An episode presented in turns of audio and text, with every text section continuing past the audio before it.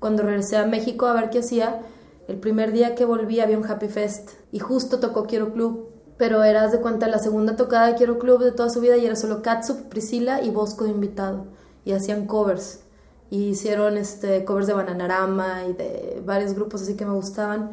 Se me hizo padre y, y Priscila me invitó a, a, tocar y fue como, bueno, va, o sea, no tengo nada que hacer porque no eran niños, ni estudiaban ni trabajaban, acaba de llegar. Entonces fue, fui a Musicalísimo a la tienda de segunda y me compré un cinte y llegué y, y empezamos a tocar y a los cinco meses después de ese día ya estábamos en Vivo Latino.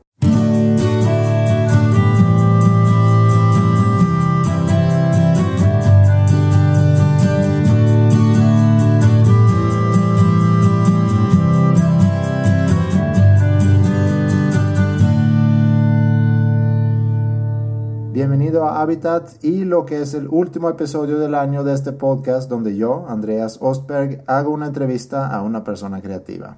Muchas gracias por escuchar y sobre todo si eres uno de los que durante el año se hayan tomado el tiempo de enviarme mensajes por mail o Twitter. Significa mucho saber lo que opinas, así que no dejes de escribir y si nunca has escrito pero tienes ganas de... En Twitter estoy como arroba Andreas Ostberg y también puedes enviar un mail a. La gran mayoría de las entrevistas que he realizado han sido con músicos y seguramente continuaré entrevistando a músicos, pero si algo he aprendido desde este tiempo con Habitat es que nos podemos llevar mucho de las historias de cada persona, independientemente de su profesión y sigo teniendo mucha curiosidad sobre cómo las personas encuentran sus pasiones y logran dedicarse profesionalmente a ellas y por lo mismo es probable que vaya a explorar más fuera de la música durante el próximo año.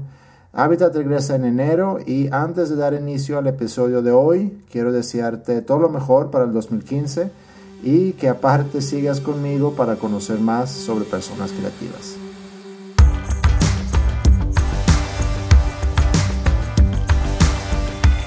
La invitada con quien cerramos el año es Marcela Viejo. No sé cómo explicar qué palabras debo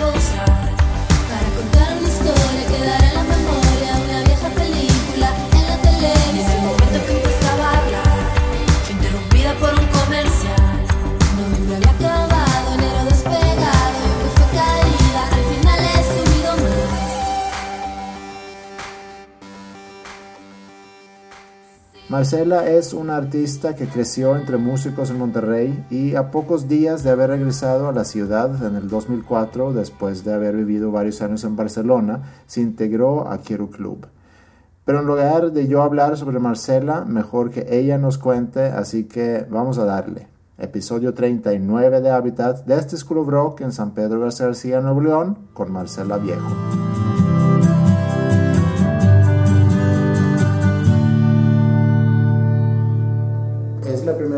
Tú vienes a, a School of Rock aquí? Eh, había venido alguna vez a que vine.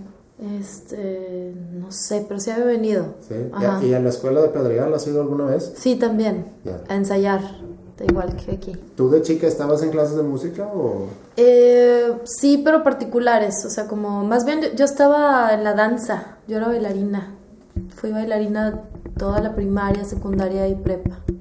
Bailaba tap, jazz y ballet. Y piano, tomaba clases de piano, pero muy, muy así, muy de vez en cuando. Me salía, no, no aguantaba mucho las clases de música. ¿No? ¿Por? No, no, pues no sé, como que era más inquieta. Me gustaba más la danza de morrilla. Y luego ya en la prepa ya fue donde hice el cambio a la música. Leí que cuando estabas chica soñabas con ser como, como Paul Abdul. Ah, sí, fue mi primer CD, Paola Abdul. Ya, Sí. bailar y cantar. Ese sueño, ¿tú lo mantuviste viva? Digo, tomando en cuenta lo que haces hoy, ¿la mantuviste viva o fue un sueño a la cual regresaste ya más tarde en la vida? O cómo- digo, pensando un poco en tener ese sueño como niña y hoy dedicarte a la música. Pues como que fue algo que siempre tenía ahí, pero no, no lo tenía, o sea, nunca pensé que fuera a suceder, ¿sabes? O sea, como que siempre lo supe que, que, que quería ser con Paula Abdul o como cualquier otro artista, o sea, la música siempre fue como lo más importante, siempre después de la escuela lo único que hacía era escuchar música en mi casa había un piano y siempre estábamos ahí, pero nunca pensé que fuera a ser algo profesional. Ya. O sea, nunca pensé que fuera a ser algo así de a lo que me dedicaba y nada más, ¿no? Siempre pensé que iba a ser arquitecta y además iba a bailar y cantar, pero nada, nada así profesional. O sea, sí fue un sueño que siempre estuvo ahí y que sin querer se hizo realidad, ¿no? O sea, como inconscientemente, de- no sé cómo sucedió, pero sucedió. Pero hubo un momento que tú te recuerdas que sentiste que a lo mejor no voy a dedicar a esto profesionalmente o fue No, es que no, nunca. nada más te No, o ahí? sea, yo te digo, estar bailando, después este, entré a la universidad, me salí de la universidad, me fui a España y, y seguí estudiando allá. En España estaba viendo como ver qué, qué hacía en España, o sea, como tenía como de los 20 a los 24 Mm. y ahí estaba como que viendo ver qué iba a hacer con mi vida. Y allá fue que además de, de aprender mucho, pues estuve yendo a muchos conciertos que nunca me imaginé que iba a ir, o sea, como, no sé, Patti Smith, cosas así bien importantes, Chemical Brothers, este, no sé, Led, Led Tigre me inspiró muchísimo porque me identifiqué. Miss Kitty Hacker, hubo, vi a muchos grupos que me identifiqué que dije, ah, bueno, no tienes que ser tan, tan virtuoso como para, no tienes que ser Prince, ¿no? Para, para estar en la música, o sea, hay, hay otras opciones. Y, y ahí fue como que me empecé a identificar y dije, pues igual y sí, pero también no, no lo tenía muy claro. Cuando regresé a México a ver qué hacía, el primer día que volví había un Happy Fest. Si te acuerdas de los Happy Fest, Sí. si te han contado de esas fiestas. Sí. Y justo tocó Quiero Club, pero eras de cuenta la segunda tocada de Quiero Club de toda su vida y era solo Katsup, Priscila y Bosco de invitado. Y hacían covers. Y hicieron este, covers de Bananarama y de varios grupos así que me gustaban.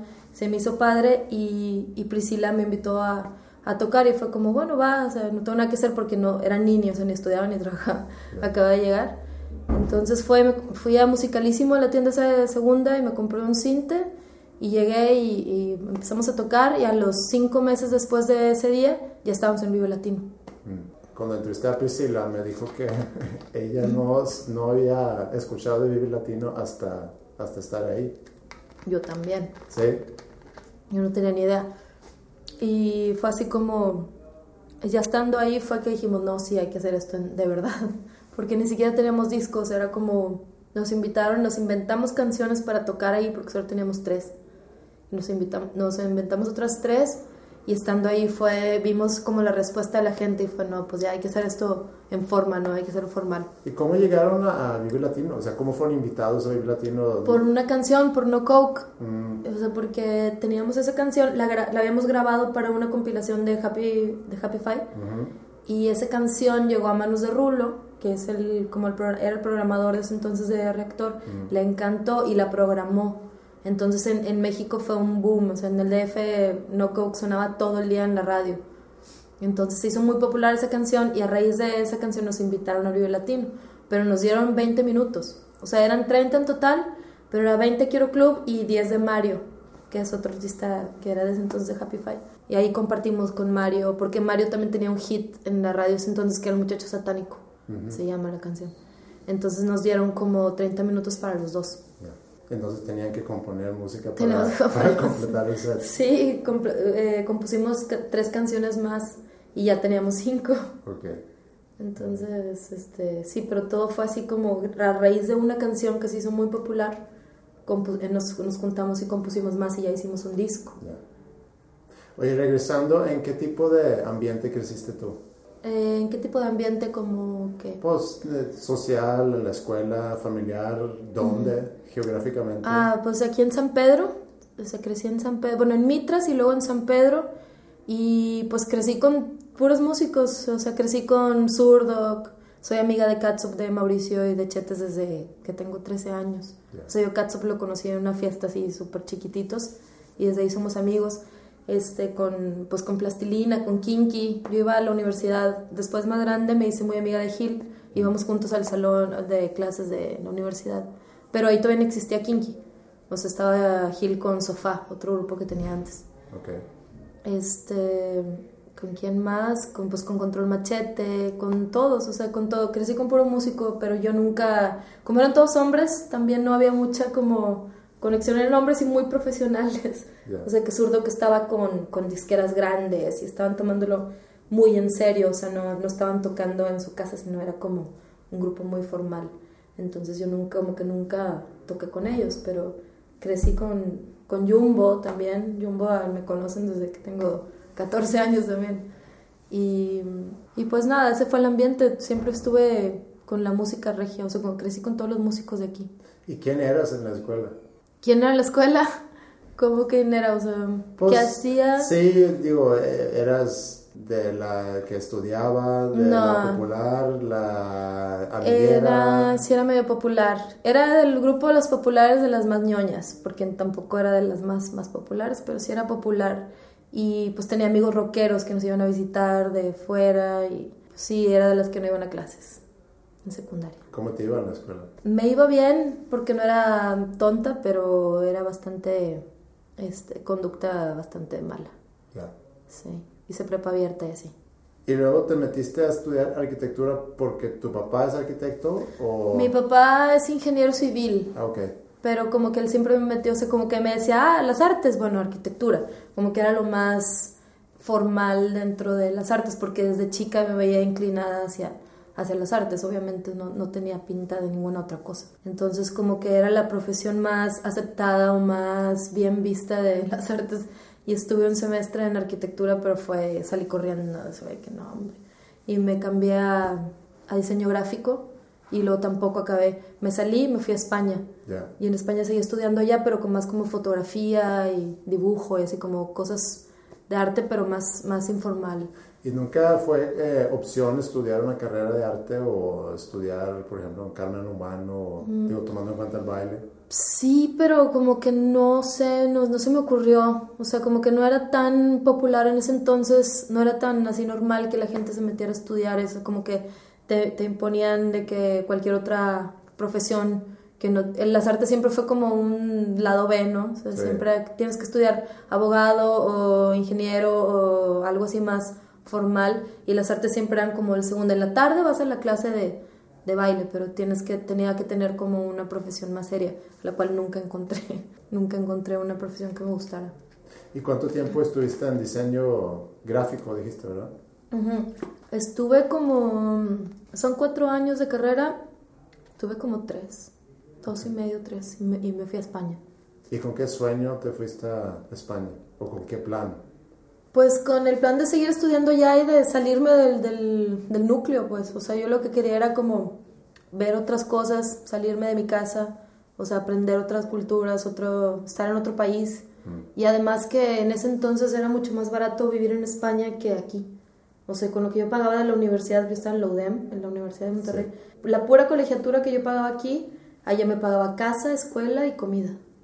Ahorita Barcelona es carísimo. ¿no? No sé, si es que subió muchísimo el euro. Ya. Ujú. No sé en cuánto esté ahora, como 17 por ahí, ¿no? No sé. En ese entonces estaba como en 13, no estaba tan caro. No, pero ahí me refiero a, a la ciudad también, ha tenido Ajá. un boom desde entonces, Sí. ¿no? Y ahorita, digo, rentas y Ujú. es lo que he escuchado, nunca he ido a Barcelona. sí, pues sí, supongo que ha subido mucho. Pero la verdad es que fue lo- la mejor opción que pude haber hecho. Estuvo. Y ahí estuviste entonces cinco años, Cuatro, cuatro años. sí, tres y medio, casi cuatro. Y ahí fue cuando empezaste también probarte la onda de, de DJ. Exacto. Ok. Sí, ese, ese fue mi primer acercamiento así como profesional con la música. O sea, empecé como DJ en un bar que se llamaba Picnic. Ok. Bueno, en el Nitza, pero tiene una sala que es pop. Y ahí un amigo tocaba y me invitó a, a poner música. Y ahí empecé a tocar en la sala pop. Y luego me, me pasé a otro bar que se llamaba Fantástico. Y así como que nos hicimos nombre y empezamos a tocar en los bares. Pero era más bien mezclando, ¿no? O sea, nada más mezclando. Nunca había tocado un instrumento ni cantado en vivo. Yo tengo seguramente muchos prejuicios cuando se habla de DJs. Ajá. Porque cuando alguien dice voy a hacer un DJ set, yo pienso pues vas a poner la música que a, que a ti te gusta. Ajá. Supongo que es mucho más que eso y más elaborado, porque a final de cuentas hay muchos DJs que pues hacen una carrera increíble, ¿no? Que desde que producen sus canciones Ajá. y... Pero sigo realmente sin entender cuando yo veo, por ejemplo, conciertos de Swedish House Mafia y no puedo entender cómo pueden vender un estadio con 40 mil personas tres noches seguidas y, lo, y no, todavía no entiendo qué es lo que ellos hacen ahí. ¿Pero no producen ellos? ¿No, Sí, ellos ¿no producen. música? Sí, sí, sí. O sea, ellos producen, Ajá. pero a la hora de presentarlo en vivo, ¿qué haces ahí? Pues lo hacen con el live, ¿no? No, no sé. Sí, es que el, el live, el, el Ableton Live, Mm. según yo, casi todos tocan con eso, los, los DJs productores. Y, y precisamente ese programa es para, para tocar en vivo. Ah, ok. O sea, tú improvisas, por eso se llama live. Tú puedes producir ahí como en el, como en el, este, ¿cómo se llama? Pro Tools y todos estos, puedes producir normal. Pero Ok. también tiene dos vistas. Tiene una vista que es la de, la de producción, la de arreglo que le llaman, y la otra vista que es la principal, tienes puros clips y tú los vas acomodando y, y tienes un controlador y sueltas los clips que tú quieras, pero, lo- o sea, improvisas en vivo. Ok. Por eso se llama live.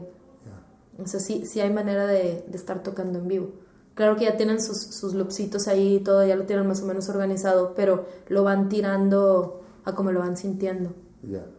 Sé que cuando tú haces sets con Priscilla que tienen más un live act, que Sí. meten canto y meten instrumentos, Sí. pero cuando lo haces tú sola, ¿cómo te preparas para un, para un set? Lo que hago yo sola sí es mezclar ahora, o sea, yo no todavía no, no, no toco canciones mías. Todo lo, cuando toco sola es mezcla de mis canciones favoritas, o sea, lo que me gusta escuchar cuando salgo de fiesta. Y pues me preparo, sí, me actualizo, digo que me, o sea, veo qué me gustaría poner, veo como qué, qué estaría bien después de qué y ya. Y, y también es como lo vaya sintiendo, ¿eh? nunca lo hago igual. O sea, también improviso bastante de, de las canciones que ya tengo elegidas, voy improvisando cuál sigue después de cuál, dependiendo de la gente y cómo ande la gente. También tienes que leer ahí si están prendidos, no tanto, si necesitan más bajo, menos bajo, más canciones de cantar o así. Ahí vas midiéndolo. ¿Qué fue lo que te gustó más de Barcelona? Ah, híjole, me la, fueron los de los mejores años de mi vida. Pues me gustó mucho eso, que nunca me había salido de mi casa. Fue la primera vez que estaba lejos, que me pude como desenvolver así toda la tela que, que traía aquí. Y aquí también, ¿no? Pero siempre es bueno como salirte del núcleo y irte lejos así, donde nadie te conoce. Y me gustó mucho eso, que, que me familiaricé mucho más con la música, vi muchísimos conciertos, o sea, estuve, aprendí mucho, pues según yo aprendí más que en la escuela. O sea, como que en las calles de Barcelona hay tanta, hay tanta, tanto arte que te nutres demasiado, desde exposiciones, conciertos, todo, o sea, de música clásica hasta pop, hay muchísima variedad, es, es muy, es bastante cultural esa ciudad. Entonces me, me nutrió muchísimo y me, me alimentó todo lo que necesitaba, ¿no? O sea, como que siento que aprendí mucho y vi muchos artistas con los que me identifiqué y, y estuvo como que siento que me, que me encontré ahí, ¿no? O sea, como, y también la edad que tenía era como en el momento que necesitaba ver qué, quién era o a qué iba a ser. Me cayó. Tuviste cuatro años y luego para regresar, o sea, regresar aquí a Monterrey no, no fue un choque cultural. Horrible, regresar? horrible. Yo lloraba todos los días, horrible. O sea, llegué aquí y fue, ¿qué? No, no quiero. O sea, yo vine con la idea de, de estar aquí unos meses, saludar a mis papás y me quería ir al DF. Mm. Precisamente porque sentía que era como más parecido a la vida de. Europa, que era más caminando, Sí. la panadería, la frutería, o sea, como todo Más, más... cosmopolita, ¿no? Más cosmopolita y también más todo, también a la vez más tradicional porque también hay como más mercados, más te digo, como que el pan se compra en la panadería, la fruta en la frutería, no como un supermercado aquí en la H&B y esas cosas. Y también más cosmopolita, que entra, más, entra y sale gente todo el tiempo, hay más conciertos, hay, hay más de todo. Entonces mi plan era ese, pero cuando llegué, luego, luego te digo, el primer día ya estaba, o sea, el segundo día de estar aquí ya estaba tocando con Priscila y con, con Bosco. Y, y luego ya llegó Katsup y se unió Fara y entonces empezó Quiero Club y me quedé seis años aquí, cuando según yo venía seis meses. Me quedé seis años porque se dieron las cosas muy padres y empezamos a hacer un disco y tal. Entonces me quedé como, sí, sí, creo que sí fueron seis años. De- desde que regresaste, ¿cuánto tiempo pasó antes de tocar en Vive Latino? Llegué en diciembre del 2003, no, del 2004, y en junio del 2005, no, junio, mayo, mayo del 2005 ya estaba en el Latino. Órale. Se fueron como cinco meses. Sí, nada. Nada. Por eso digo que fue todo así, o sea, de Sí. que ni me lo esperaba. Bueno, nada más regresando un poco a lo, a lo de tus estudios Ujú. eh, y empezar arquitectura y luego te fuiste a, a diseño, ¿tus papás qué consejos te daban o, o qué, o qué te decían? Pues mis papás, mira, soy la cuarta, soy la cuarta hija, entonces ya como que conmigo ya era como haz lo que quieras, o sea, ya no estaban tan, tan encima de mí, ya estaban más grandes ellos y pues mis, mis hermanos ya habían abierto como el camino ahí, ya, ya no era tan estricto conmigo. Y además, pues la verdad es que nunca les di ningún, o sea, a pesar de que fuera, tuviera mala conducta y todo eso, nunca les di problemas graves. Mm. Siempre fui lo suficientemente responsable como para no ser un problema. Entonces siempre me dieron la libertad, siempre y cuando me vieran bien, ¿no? Entonces nada más me decían, bueno, piensa bien qué quieres hacer y tal. Y luego cuando empecé con la banda, mi, papá sí me decía que hasta cuándo te va a durar eso. Y yo de que pues es que no, no es de que me dure o no me dure, o sea, eso ahí va a estar siempre. Y ya después como que se acostumbraron y como ven que, que me va bien y que no les pido nada, que, que soy autosuficiente en lo que hago, aunque sea una profesión que ellos no, nunca se imaginaron, pues no me pueden decir nada porque me ven bien, ¿no? Entonces siempre me apoyaron. De hecho, el cuarto ensayo era un, un cuarto en la oficina de mi papá. O sea, desde el principio mi papá nos, nos ayudó a, a que esto funcionara, ¿no? Porque nos prestaba un cuarto, no nos cobraba nada de dinero, podemos ir a ensayar ahí, las canciones montarlas, todo. O sea, siempre nos, me apoyaron y a pesar de que no entendía nada, fueron bien buena onda, la verdad. ¿Y tus hermanos qué hacen? El primero es piloto, el- tengo otro hermano que se llama Manuel, que es padre de familia y es este, también se dedica a las bienes raíces. Y mi hermana es mamá, nada más. Y vive allá en este, Estados Unidos. Hubo, digo, se fomentaba, cuando tú eras chica, se fomentaba en tu casa el arte, la creatividad.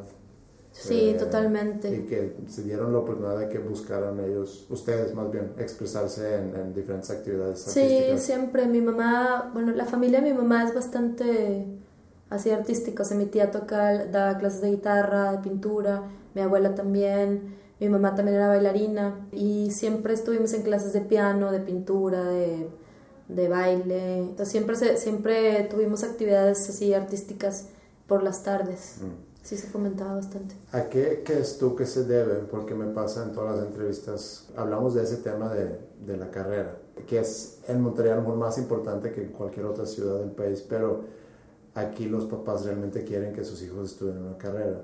¿Y por qué crees que es tan todavía mal visto? O no, a lo mejor todavía no, digo, nosotros ya tenemos tiempo de salir a lo mejor de la universidad, pero Ajá. que nunca fue visto como, como una profesión respetable. ¿La música o las sí. artes? Artes en general, digo, puede ser música Sí, o si por el dinero, porque Monterrey es una ciudad de dinero y de, de gente de negocios, de cervecería, de tabaquerías, de negocios así mm, de mucho dinero y, y están acostumbrados a que eso es lo que da dinero y las artes no dan, o es más tardado el proceso para llegar a, a ganar dinero bien de, de esto. ¿Tú sentiste que era diferente cuando, por ejemplo, estabas en Barcelona y conviviendo con gente ahí? Sí, porque en general en Europa es mucho más sencilla la gente, ¿no? O sea, en Barcelona nadie tiene una casa como las que tienen aquí. Todos tienen un departamento bonito y todo, pero no, no, como que no aspiran a tanto dinero, a tantos lujos, a carros, a- o sea, viven como bien, pero no, no tienen esa mentalidad que aquí tienen de tener millones, o sea, de ser millonarios y siento que Monterrey sí está muy obsesionado con el dinero. ¿Y dónde crees que viene esa obsesión? Puede ser que geográficamente aquí como es desierto, como, o sea, por ejemplo, en el sur del- de, México son mucho más, mucho más relajados y menos trabajadores porque la tierra les da todo, tienen fruta, o sea, es como que en el sur es más abundante y acá en el norte siempre fue más, más desértico, más como que te- siento yo que tenían que trabajar más para tener más, o sea, como que los norteños somos más trabajadores en México. Y sin, y sin llenadera. Y sin llenadera, ¿no? Es un adicto al trabajo. Sí, aquí sí. Pero yo creo que sí es por eso, porque acá como estaba, como que tenían que trabajar más. Según yo sí es una onda geográfica. Hoy leí en, un- en una entrevista, bueno, es que puedo editar, Mm. que leí en una entrevista contigo que te identificas mucho con otras mujeres, Ajá, músicos, sí. otras mujeres que tocan. Y pensé lo raro que sería escuchar a un hombre decir lo mismo. O sea, que un hombre diga yo me identifico mucho con otros hombres Porque hay un músicos. montón, ¿no? Que... Sí, y aquí en la escuela, por ejemplo, hay niñas. Todavía hay más niños, pero cada vez hay más niñas que se van metiendo y a lo mejor en canto o en piano. Ajá. Me, y me quedé pensando al, al leer eso, lo que dijiste, que si es una onda biológica que es más probable que un niño agarre una guitarra que una niña o si es una construcción más bien social. Mm, Yo creo que las dos cosas, pero por ahí yo leí alguna vez que sí se les da más a los hombres. O sea, como que sí es algo biológico también. ¿Sí? Pero tam- también tiene algo de social, yo creo. O sea, yo creo que son las dos cosas. Sí, porque se puede decir que al, al niño le da más, más natural, jugar, natural jugar fútbol. Pero luego cuando ya fue más aceptado que las niñas juegan fútbol, pues yo veo muchas niñas jugando fútbol y disfrutándolo mucho y jugando muy bien. Pero yo te digo, alguna vez sí leí por ahí que a los hombres se les da más la música porque no sé si sea como que su manera de, de poder ser sensibles o de, de expresarse, porque las mujeres naturalmente podemos como hablar de cosas o agarrarnos, abrazarnos, como que tenemos más esa naturaleza de, de la sensibilidad. Siento que los hombres se- lo agarran como un escape igual y... No sé, esas son ideas mías, Sí. pero creo que a lo mejor sí puede ser como para expresarse o, o ser más, o sea, como que su sensibilidad, poderla expresar por medio de algo, o no sé, pero sí se supone que sí, los hombres tienen más habilidad musical, naturalmente, ¿Y tú crees o que es así? inclinación. Pues, pues hay más hombres en la música, en... Eso sí, pero si tú escuchas música de una mujer y música de, de un hombre, puedes decir que notas una diferencia, que esta es música de una mujer. No, no realmente, no realmente. Yo cuando dije eso de que me identifico con las mujeres, que es por, por, la, por el enfoque de su vida, o sea, que se desprenden de, del, del hecho de tener que casarse o ser mamás luego, luego, o, o no sé, o sea, como meterse a este mundo que no sabes qué va a suceder y no tienes como un sueldo, o no o sea, como aventarse a este mundo. Eso- esa es la parte en donde yo me identifico con, con las mujeres. O sea, cuando conozco una mujer que se dedica a esto y dejó a un lado todos los lo, lo que le habían metido en sus casas de que busca tu novio y cásate y tal, cuando se Sí. desligan de esa parte, que no importa si lo tienen, ¿no? Está increíble si se casan y tienen hijos, no tengo problema. Pero lo que voy es que las mujeres son más como, más enfocadas hacia otro rumbo. Se les hace como muy disperso aventarse a una profesión como esta. Sí. Pero no, no precisamente en la música que me identifique más. Yo escucho muchísima música de, hecha por hombres, ¿no? O sea, incluso algunos son más sensibles que mujeres. O sea, no, no es por el género, sino por el hecho de desprenderse del- de, lo que tiene que ser una mujer. Sí, los Y que- estereotipos. de al los de estereotipos. Ajá. Sí. Esa es la parte donde me identifico. Que creo que va cambiando eso, poco Sí, a poco. va cambiando, Digo, va tardando y tarda mucho, pero, pero siento que, que va cambiando. Sí, qué bueno, porque está... Sí, porque es también un poco, para mí cuando yo llegué a México, parte del choque cultural fue tan marcada la distinción entre qué se espera de un hombre y qué se espera de una mujer. Sí, ¿no? O sea, aquí lo fácil que dices, mi papá se dedicaba a tal cosa o se dedica a tal cosa y mi mamá se dedica A los hijos. a los hijos o a la casa. Ujú. Que a lo mejor económicamente sí es posible, no sé qué tanto tiempo más, a lo mejor ya no lo es, pero en Suecia, por ejemplo, donde yo crecí, mi mamá sí pudo a lo mejor trabajar medio tiempo y- para tener más tiempo para la casa, pero yo no me acuerdo de ningún amigo que, que tenía a su mamá en casa todo el día. 24 horas, ajá. No.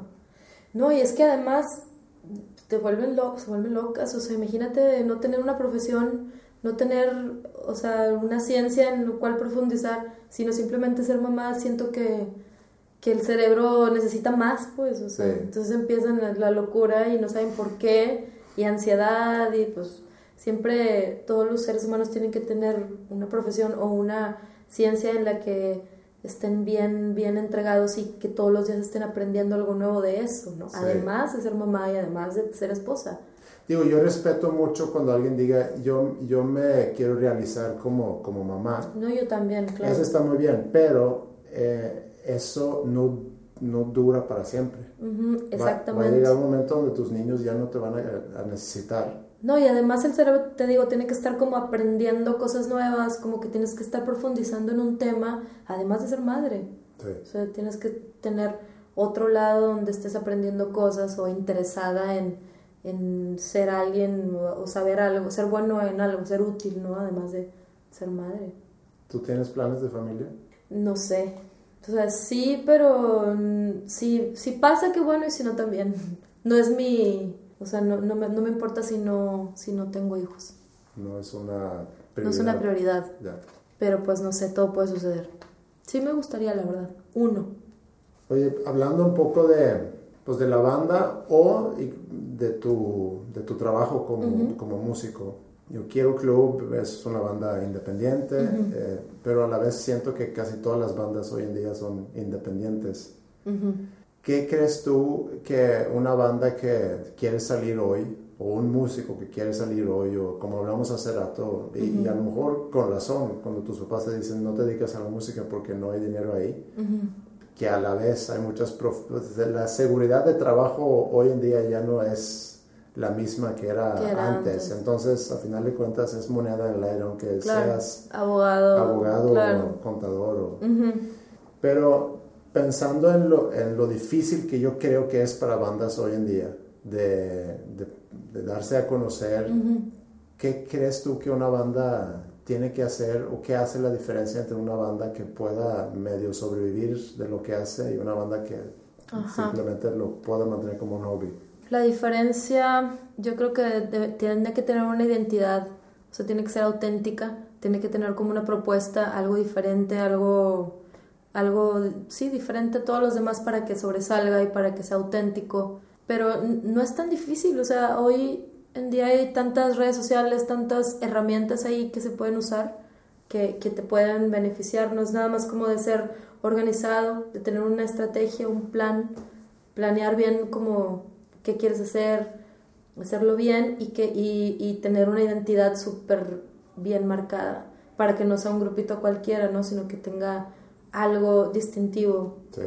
O sea, como por ejemplo, no sé, para mí me parece que Plastilina Mosh, por ejemplo, o sea, el boom de Plastilina fue porque tiene demasiada identidad, no había nada como ellos en ese entonces, ¿no? O sea, eran dos nada más de electrónico y era como rapeado y, y muy melódico, entonces era co- ese tipo de bandas son las que sobresalen porque tienen una identidad. O Kinky, por ejemplo, que también era el vaquero y no sé qué, también tiene mucha identidad. Nortec, no sé, Control Machete, obviamente. Zurdo, bueno, Zurdo sí es más clasicón, pero pues tiene muy buenas rolas. Sí. Pues sí, yo creo que sobre todo la propuesta, o sea, que sea algo que no se parezca a nada, o sea, que sea algo bien, bien auténtico y bien de, que suene a, a ti, ¿no? O sea, y no sea, que tengas tus influencias, pero que no sea algo súper copiado a otra cosa, sino que se avienten a hacer algo diferente y, y de verdad. Sí, y, y también hoy en día que la música a lo mejor no se vende tanto, dependes cada vez más de tu, de tu show en vivo y, y no, Sí. y no solamente de que suene bien musicalmente, sino que eh, le des algo al público, un show que ver. Del espectáculo, Sí. claro. ¿Qué tanto te clavas tú en, en el diseño, pues, Un tanto montón, de todos. show y ropa? Y, o sea, soy totalmente de ese mundo, porque yo crecí con, no sé, pues te digo, Paula Abdul, Madonna, Michael Jackson, todos los shows así súper producidos es lo que, es lo que más me gusta. No, re- no me gusta subirme a un escenario vestida como voy al súper o como voy a casa de mi amiga, o sea, tengo que entrar en personaje y vestirme como me dé la gana, pero, o sea, como ser un personaje y respetar el escenario, la escenografía, las luces, todo, todo es, para mí es un, un paquete completo. O sea, siempre tienes que pensar en eso porque el espectador espera eso, ¿no? O sea, espera ver un, un show y están pagando dinero para, para llevarse una experiencia diferente. No pueden, o sea, si, si pagan el cover, lo llegan y tú estás ahí con tu camisa de cuadritos normal, como si estuvieras en tu casa tocando, pues como que dicen, bueno, y, o sea, no sé, a mí me gusta más pensar en todo, y, o Sí. sea, como hacer todo el show lo mejor que se pueda. ¿Eso aplica para cualquier tipo de banda o sientes que eso va más ligado a cierto tipo de música? cada quien en su estilo, o sea, no tiene que ser pop, puede ser grunge o lo que sea, pero que esté bien cuidado. Nirvana, por ejemplo, que era lo más grunge o lo más, no sé, sucios de, look, pero como quiera tener una identidad súper bien marcada y un show a su manera, que a lo mejor no era con bailarinas como Madonna, pero, o sea, tenían muy bien pensado como quiera su... Era medio pop en el fondo, su show, porque era como todo súper planeado y como mucha identidad en, en su grupo, o sea... No sé, yo creo que sí aplica para todos. Más, o sea, el pop obviamente exagera más siempre, pero todos tienen que pensar en eso. ¿Eres tú la de la banda que lucha más por esas cosas o todos están en el mismo canal? Yo creo que todos estamos en el mismo canal. A lo mejor de principio yo empecé a proponer eso de vestirnos iguales o de, no sé, de hacer cosas diferentes, de hacer alguna coreografía o vestirnos en algún momento, pero todos la verdad tenemos ese, ese mismo gusto por, por la imagen de- del grupo, entonces coincidimos luego, luego. A lo mejor yo tuve la iniciativa un poco, pero sí todos son así, la verdad, a todos les gusta eso. Y si tuvieses un presupuesto ilimitado, ¿qué harías? un No, pues un montón de cosas, como YouTube. no, si tuviera un presupuesto ilimitado, pues mucho más luces, mucho más escenografía, bailarines, vestuarios, todo, coristas, todo lo que se pueda. Hablando de tu proceso, eh, rutina a lo mejor para componer o para crear, Ujú. tengo entendido que eres una persona estructurada. ¿Tú, tú cómo trabajas cuando, cuando compones música? Cuando estoy sola, o sea, sin la banda, o... Sí, o cómo es el proceso de la banda. Pues es que tenemos como dos, dos formas de trabajar. A veces nos juntamos y empezamos a llamear, lo normal, ¿no? Entonces empezamos a llamear. Cuando sale una idea, pues ya nos ponemos de acuerdo. Y la otra es cada quien en su casa. Yo a veces, pues con el, yo saco como melodías de, de piano y de voz, hago una letra y un cinte que acompañe y luego ya todos los demás van sumándose y ya la canción se va para otro lado que yo no tenía ni idea, ¿no? Eso es como lo bonito. Pero sí, mi proceso se hace pues nada, piano y voz, a veces guitarra y voz también. ¿Pero tienes un rato cada día o es más bien cuando sabes que hay que trabajar sobre un deadline? No, todos los días, ¿Sí? todos los días, lo intento. Aunque, aunque no salga nada, siempre es como me levanto, gimnasio, desayuno, después llego a mi casa, toco toda la tarde y luego ensayo y luego pues ya, ¿no? En la noche ya nada. Pero sí, todos los días intento como dos, tres horas dedicarme a, a ver qué sale. ¿Y tienes también trucos de inspiración? Por ejemplo, digo trucos, no me refiero a trucos así muy psicodélicos, pero más bien películas, Claro. escuchar música, Sí, libros. totalmente, sí, sí, sí, me, me lo propongo, o sea, como rutina también tengo que estar leyendo siempre para lo mismo, para que fluyan las palabras y, y las ideas y las historias también. Sí. Siempre estoy leyendo y siempre estoy también viendo películas, siempre estoy nutriéndome de todo lo que se pueda. ¿Grabas todo lo que cuando estás esa hora o dos, tres horas tocando? A veces, a veces no, pero la verdad es que no se me olvida. Cuando sale algo se me queda en mi obsesión. Y Eso está muy, porque eso está muy difícil. ¿El qué? Digo, ¿El qué? eso de acordarse. Digo, para mí es muy difícil y con otras personas que he platicado es... Es difícil acordarte de lo que estuviste haciendo.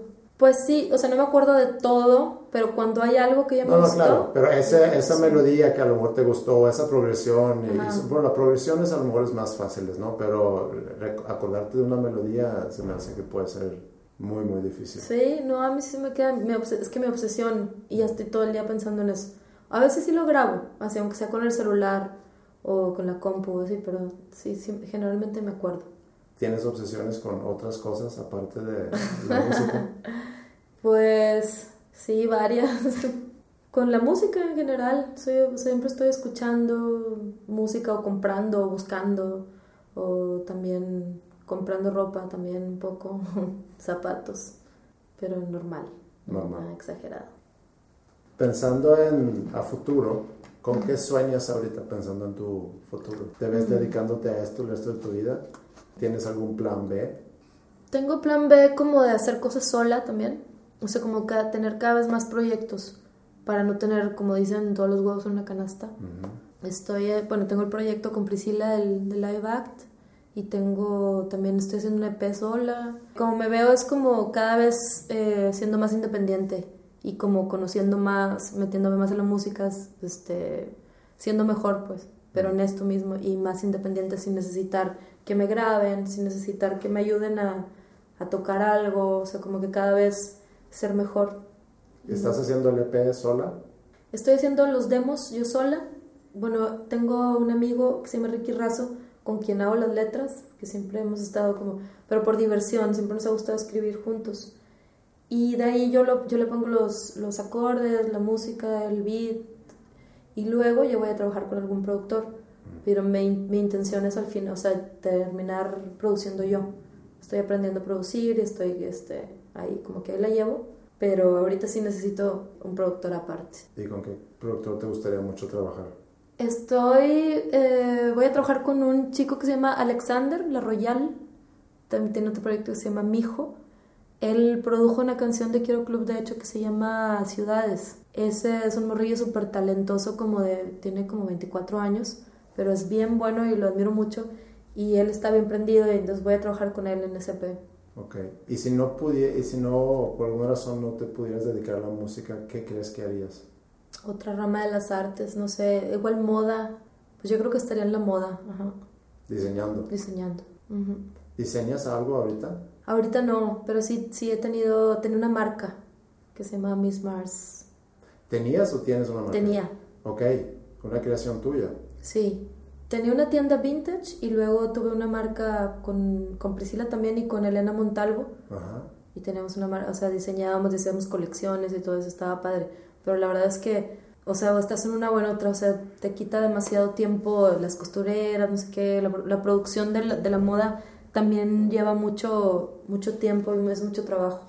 Entonces era como una u otra y ya pues me decidí por la música. ¿Y cómo nació ese proyecto? Porque siempre íbamos juntas como a, a, a mercados a comprar cosas antiguas, como tenemos obsesión por encontrar este, como piezas así antiguas o diferentes a lo que están las tiendas.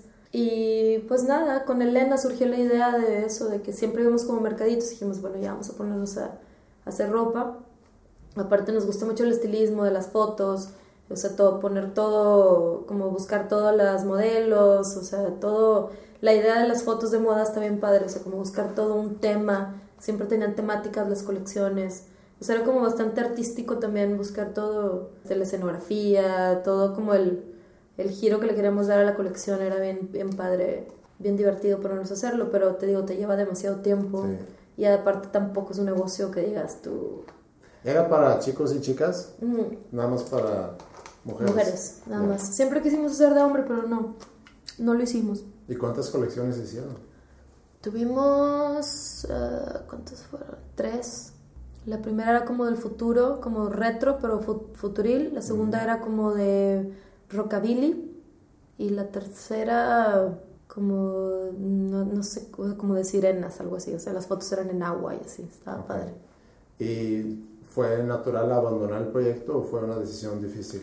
Fue natural porque me, me- nos fuimos a DF y Elena estaba acá con la que más hacía todo, y estaba acá en Monterrey. Entonces ya era como a distancia y allá era mucho más caro todo y ya pues fue como no, ya, ya estaba yo componiendo también el disco de Quiero Club, el último disco. Entonces dije, no, ya no puedo hacer todo.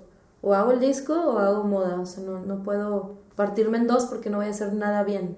Hablando del DF, ¿crees que la banda hubiera podido seguir sin mudarse al, al DF? Sí, yo creo que sí, pero la verdad es que estamos muy contentos de estar allá porque es mucho más... hay- tenemos más exposición, o sea, conocemos más gente, todos los días conocemos gente, todos los días nos invitan a diferentes tipos de proyectos, a diferentes programas de radio, de televisión, blogs, o sea, como que hay mucha más exposición y también te salen este, proyectos aparte, ¿no? O sea, sola o, o solo con Priscila o no sé, o sea, es como que el DF es un mar de posibilidades. Sí, porque yo siento mucho por, por las bandas que surgen aquí de Monterrey y que siguen aquí en Monterrey. Que no les gusta. Pues es que no hay, digo, no hay mucha escena y tampoco hay muchos lugares para, para tocar música original Aquí. aquí. Ah, sí, no, yo decía que no les gusta el DF. Ah, no, no, me a refiero muchos a... no les gusta de los de acá. No, pero eso es a lo que iba con la pregunta. Obviamente que la banda hubiera podido seguir estando aquí en Monterrey, pero es exponencial las oportunidades que se, que se, quiero pensar, abren cuando te vayas a una ciudad como el DF, comparado con Monterrey. Yo creo que sí hay más oportunidades y aparte, como dicen, o sea, si no te ven, te olvidan, o sea, si estás presente ahí en cualquier evento, lo que sea, siempre hay alguien, o sea, hay tantas posibilidades en una sola fiesta que sale algo. Sí. Y si estás acá en tu casa encerrado, pues no se acuerdan de ti, que aunque seas muy bueno, pues ahí en tu casa estás bien. Y si está ahí Pedrito, que también es bueno, pues se van a acordar de Pedrito y no de ti. Si no estás presente, Sí. te olvidas. Eso de repente puede ser estresante, estar pensando que necesitamos hacer otra cosa para, para que no se olviden de nosotros.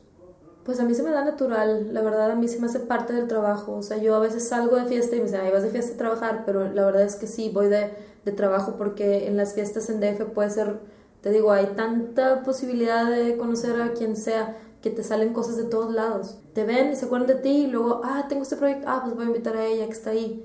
O sea, estás presente, estás ahí, entonces surgen más cosas que, que si estás en tu casa encerrado, aunque seas muy bueno, no es lo mismo.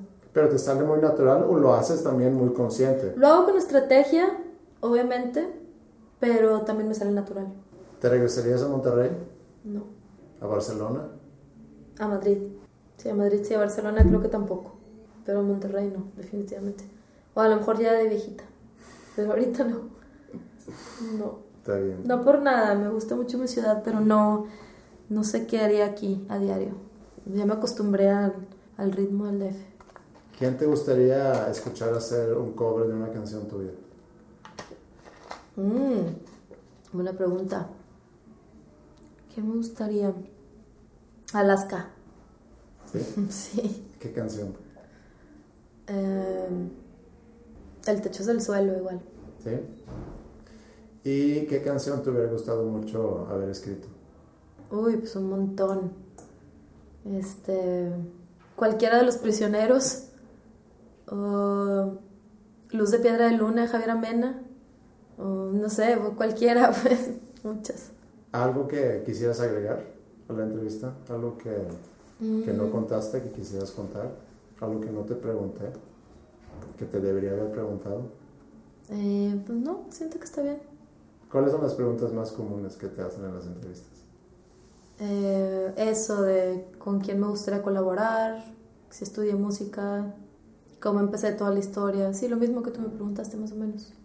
Muy mal, entonces. Oye, ¿cómo es tu, cómo andas con la necesidad de reconocimiento? O sea, ¿te sientes cuando, cuando no obtienes un reconocimiento por el trabajo que haces o cuando no se hablan de ti o cuando no recibes, no sé, comentarios en Twitter? Pues sí, o sea, a mí sí me gusta exponer el arte que hago. O sea, porque hay gente que es más, más introvertida, que no le gusta, incluso hay gente que escribe y no quiere que nadie, o que hace canciones que, no, que nadie ha escuchado. Yo no, no soy de ese pensar, soy de que aunque no me, aunque pase el tiempo y ya no me guste tanto, me gusta exponerlo porque ya está hecho, ¿no? Entonces a mí, a mí, a mí sí me gusta que reconozcan el trabajo que hago. Sí tengo esa, esa necesidad, la verdad. ¿Y quién te gustaría escuchar entrevistado en, en este podcast? A los tíos de, de Pecas y Fede, ¿no los conoces? No, ah, digo, conozco a, A a Fede. Fede, sí. A los tíos. A de- sus tíos tenían una banda en los ochentas que se llamaba Los Plebeyos. Ah, ok. Ellos creo que pueden tener buenas historias porque se iban de tour todos los veranos y se llevaban a todos los niños en los autobuses y tienen como una historia familiar musical bien padre. Ok. Eso estaría padre. ¿Y con qué canción tuya quieres terminar el programa? ¿De Quiero Club? Podemos Digo, escuchar- puede ser tuya de Quiero Club o puede ser Ajá. otra canción que a lo mejor no esté en el material de Quiero Club. Ujú. Pues co- con una que se llama Weather Talks de Quiero Club, Ok. ujú, que es la que cierra el disco del Techo del Sol. Muchas gracias, Marcelo. No, gracias a ti.